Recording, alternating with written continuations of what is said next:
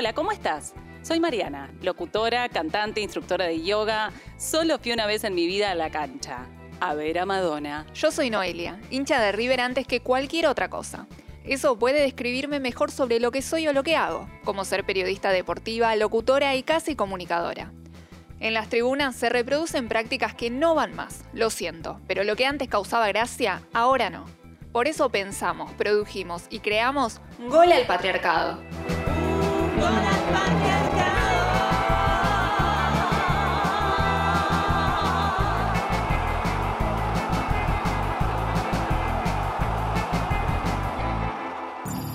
Recapitulando un poco, te recordamos que estamos analizando este cantito.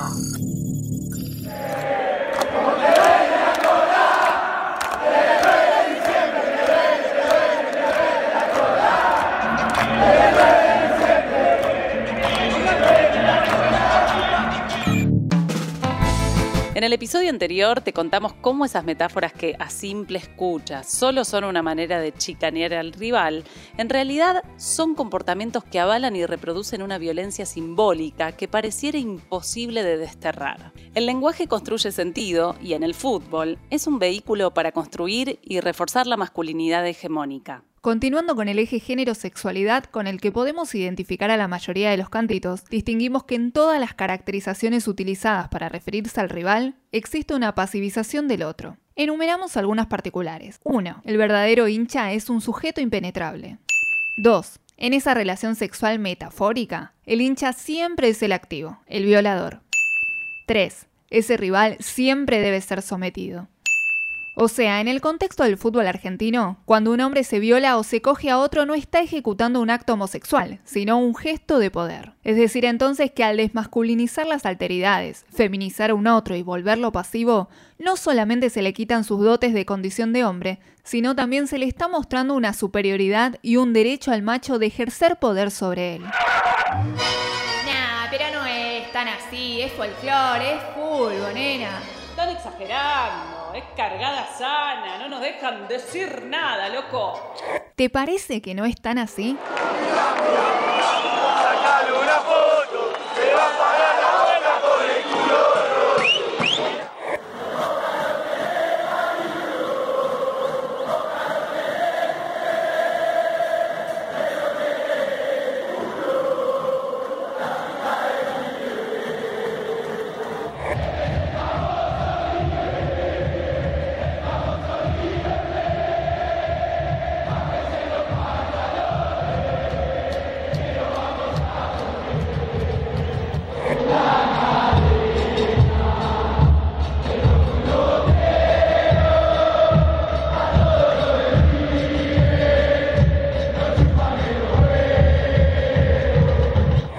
cantitos operan con una lógica que avala a la cultura de la violación. Es decir, que al ser cantados se normaliza la violencia sexual, la dominación y el sometimiento de un otro. En esta relación dicotómica de unes y otros, hinchas y rivales, se pone en juego sobre todo una relación de poder en un espacio de reconfiguración de identidades como lo es la tribuna. Y para comprender un poco esta reconfiguración, también es necesario hablar del concepto de género a la hora de analizar discursivamente este tipo de cantitos. ¿Qué es el género? En el libro Género y Familia, las psicólogas argentinas especialistas en el tema, Mabel Burín e Irene Meller, desarrollan el concepto de la siguiente manera. El género es un concepto dinámico y un constructo sociohistórico que está vinculado a la producción cultural de cada sociedad en un determinado momento que, por supuesto, está ligado al problema del poder y la dominación inter e intragenérica. La categoría género no es una operación que tenga una lógica binaria que separa solo lo femenino de lo masculino. Incluye también que dentro de un mismo género existen posiciones dominantes y subalternas, reproduciendo relaciones desiguales de poder. Por eso, Repensar el concepto de género nos lleva a reflexionar acerca del arraigo de las masculinidades hegemónicas en nuestra sociedad. Estamos transitando una coyuntura singular en la que gracias a colectivos feministas como el Ni Una Menos, el Encuentro Nacional de Mujeres o la campaña por el aborto legal, seguro y gratuito, los cuestionamientos a las estructuras patriarcales ya no son excepcionales. Desde distintos espacios se busca poner en jaque y deconstruir esas ideas machistas que se han perpetuado en el seno del fútbol como espacio reservado exclusivamente para los hombres.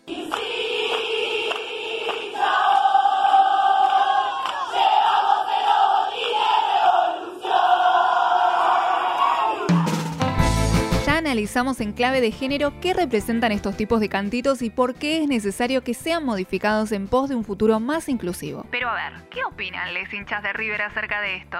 El 2 de febrero de este 2020, Bárbara Barich, o como se identifica en Twitter, arroba FemiBarbie, cuestionó el cantito elegido para recordar la final de Madrid y mediante un simple tuit sugirió lo siguiente. ¿Y si cantamos ¿Cómo te duele la copa? y terminamos un poquito con el modelo de masculinidad tóxica? La tiro por acá. Más allá de tener miles de me gusta y otros cientos de retweets, las respuestas que obtuvo lo publicado por esta hincha y participante del colectivo River Feminista no fueron muy alentadoras que digamos. Siempre me gustó ir, siempre disfruté mucho todo el folclore del fútbol, pero con las gafas violetas del feminismo, como dice Nuria Varela, un poco me cambió la perspectiva de algunas cosas y también siendo mamá, tengo un hijo y una hija, me parece que cantar algo como cómo te duele la cola es innecesario porque habla del de, acto sexual sin consentimiento como algo violento y la verdad no me gustó. Me puse a repasar las respuestas y, por ejemplo, cosas como mogólica, pelotuda, anda a lavar los platos, anda a ver un deporte de mujeres, las feministas arruinan todo, andate a la mierda, tu marido es un pelotudo. La realidad es que la gente fue muy, muy agresiva y yo pasé un par de días bastante angustiada porque si bien estoy acostumbrada a cómo es la movida de Twitter, el nivel de agresión que recibí, por aparte por un comentario, o sea, por cambiar una palabra de una canción, no es que propuse que devolviéramos la copa, ¿no? Bueno, pero de febrero a nuestros días, pandemia mediante, tal vez las hinchas de River cambiaron. ¿O no? Para intentar averiguarlo, durante otro domingo sin fútbol, realizamos en Twitter una encuesta de tres preguntas cortitas y al pie en la que participaron alrededor de 1.500 hinchas. Y bueno, las respuestas no les sorprenderán. Pregunta número uno. ¿En el folclore del fútbol vale todo? El 36% votó que sí, está todo permitido, mientras que el 64% dijo, no, hay límites. Vamos todavía. La pregunta número 2 decía, el cantito ¿Cómo te duele la cola desde el 9 de diciembre? representa A. Folclore del fútbol, B. Violencia simbólica. Bueno, el 79% votó la opción A, folclore del fútbol, y el 21% la opción B, violencia simbólica. Y dale con el folclore del fútbol. Y la última pregunta fue la siguiente. Cuando volvamos al Monumental, ¿la cantamos? Ni digo los resultados, ¿no? El 82% votó sí, claro. Y apenas un 18, no, ya fue. Raro, ¿no? La mayoría de los hinchas votantes consideran que no está todo permitido en nombre del folclore del fútbol pero un cantito que expresa una victoria con una metáfora sexual es simplemente folclore, y por eso la van a cantar cuando se reanuden los partidos con público. Sin embargo, algunos hinchas se encuentran en una disyuntiva entre cantarla y asumir que no da, como le sucede por ejemplo al periodista Nacho Girón, que así lo confesó en la sección No acepto críticas del programa radial Metro y Medio. En el día del hincha de River, cantar como te duele la cola desde el 9 de diciembre es muy condenable, pero no puedo parar de hacerlo. Luego nos argumentó qué le pasa a él en una tribuna. Y aunque tal vez no querramos, todos somos un poco Nacho. Hola, ¿qué tal? Soy Nacho Girón y la verdad que la canción de cancha, escrita por el público riverplatense, pero apuntada a Boca y todo lo que sufrió en aquella final fatídica, tremenda, infartante de la Copa Libertadores, me genera muchísimas contradicciones, muchísimas contradicciones. La veo escrita, la letra, cómo te duele y me genera horror. Es todo lo que no quiero cantar, es todo lo que no quiero ser, es todo lo que no quiero replicar en una cancha, es todo lo que me quejo del fútbol argentino. Sin embargo, admito, he pecado en la cancha, seguramente atravesado por algún tipo de efecto contagio y masivo, estando en una popular o en una platea del bellísimo Estadio Monumental, las palabras salen solas sin que tu cabeza pueda activar todos los filtros culturales y sociales que uno tiene cuando lo piensa un poco más frío. Por ende, la verdad me ha sucedido muchas veces de estar en la cancha después de ese partido y cantar esa canción horrenda, sin público visitante, tal vez, sin decírselo en la cara a la tribuna contraria ni al público de boca, pero la verdad mirás al costado y hay un amigo tuyo, mirás al otro costado y hay una persona desconocida sonriendo, levantando la mano, arengando y haciendo esa canción tan pegadiza desde el 9 de diciembre y no podés parar de cantar. La verdad, creo que es para un fenómeno cultural de análisis profundo. Trato de ser lo más consciente posible, eh, como, como sí he dejado cantar otras canciones de cancha donde uno termina amenazando que va a matar a alguien, a correr con la policía, frases xenófobas que están lejos de lo que uno es. En esta me costó mucho más. Esa respuesta está mal. Pero no está tan mal. No está tan mal. Se supone que nadie en su sano juicio va a afirmar que una violación sexual se encuentra dentro de lo permitido, pero decirlo de forma metafórica queda aceptado en el tradicional folclore del fútbol. En este folclore, el límite de lo pensable y lo decible es distinto al de cualquier otro ámbito social en el que cada sujeto está inmerso en su día a día. Es muy frecuente escuchar hinchas que son madres y padres y que asisten con sus hijas a los partidos decir que permiten que ellos canten esas frases y repitan insultos, pero que luego en la casa no pueden hacer lo mismo. Te digo a cabrón que un inútil, un pecho frío.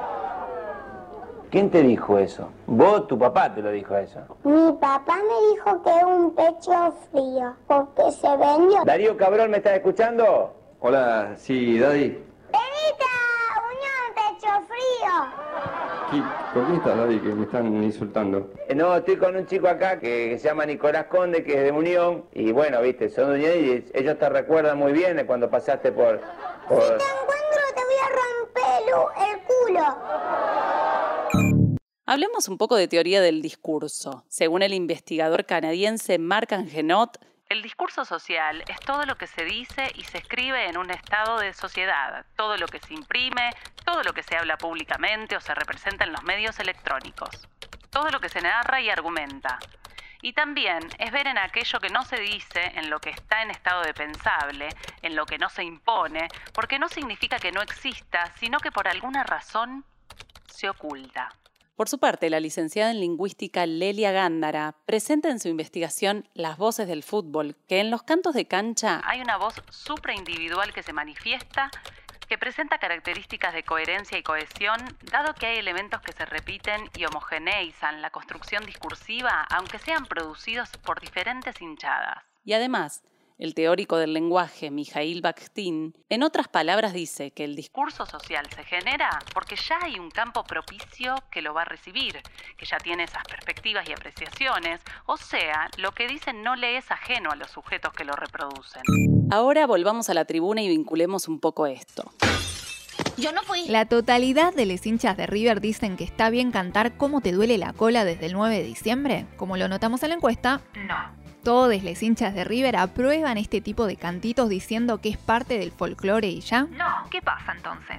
¿Por qué lo cantan aunque no lo compartan? El relato sexista, misógino, discriminatorio no es el conjunto discursivo que predomina, sino el que tiene una función de influencia, que da un estilo y argumenta de modo tal que contribuye a su aceptabilidad y permite así que ese discurso hegemónico pueda establecerse de manera efectiva bajo ese código de cancha.